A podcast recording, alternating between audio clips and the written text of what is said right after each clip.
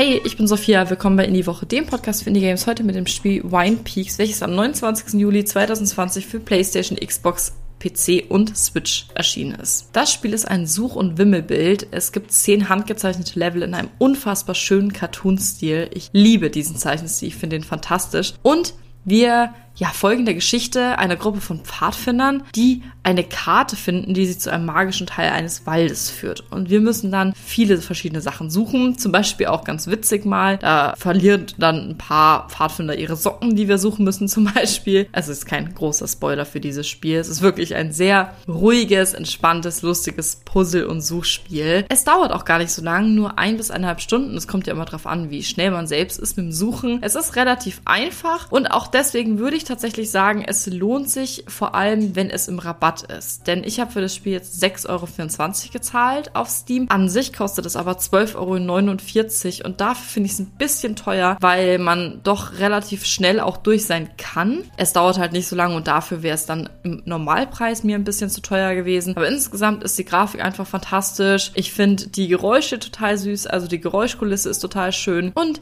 es macht einfach Spaß in dem Spiel zu sein und Sachen zu suchen. Das war's von mir. Ich hoffe, wir hören uns in der nächsten Folge. Bis dann. Tschüss.